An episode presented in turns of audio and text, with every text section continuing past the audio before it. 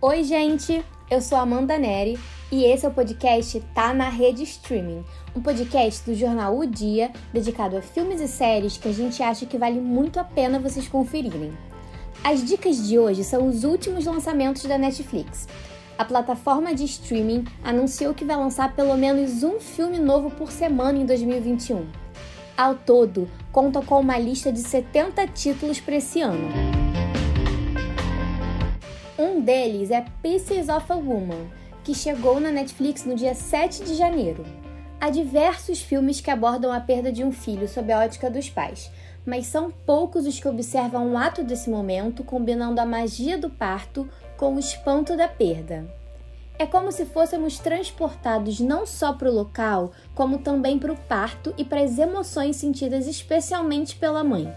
Surpresa, dor, ansiedade, calmaria, medo e mais surpresa. O filme traz uma história tão feminina quanto universal, seja expondo o vazio que fica em um corpo que não se preparou para ficar sozinho, como também trabalhando a continuidade da perda.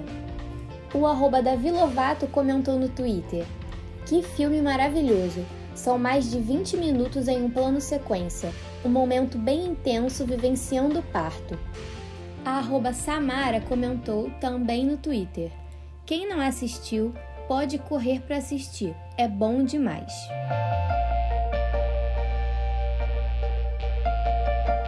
No dia 15 de janeiro, a plataforma lançou Zona de Combate, um filme de ação e ficção científica. Na trama, em um futuro distópico, onde os robôs se aliam aos soldados norte-americanos durante as guerras, o piloto Thomas Harp desobedece uma ordem direta e acaba provocando a morte de dois soldados, o que o faz ser realocado para trabalhar diretamente no campo de guerra com a missão de localizar um dispositivo perigoso capaz de causar o apocalipse. No Twitter, o arroba NicolasPires19 disse: Zona de Combate é o meu novo filme preferido. E o arroba underline KaiqueXX disse: 10 minutos de filme, já sei que Zona de Combate é o melhor filme que já assisti na Netflix.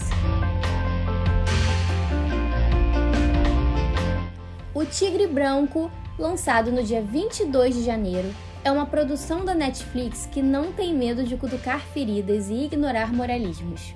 Na trama, um motorista indiano utiliza sua ambição e inteligência para escapar da pobreza extrema.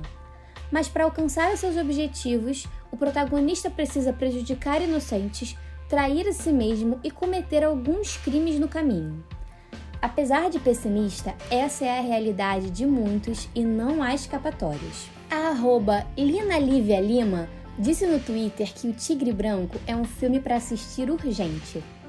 E a Lara Lopes disse: Fiquei impactada com as sátiras, a sagacidade, as críticas, atuações e a mensagem do filme. Talvez essas provocações afastem os espectadores mais conservadores, mas com certeza acenderão debates importantes sobre o que é justiça.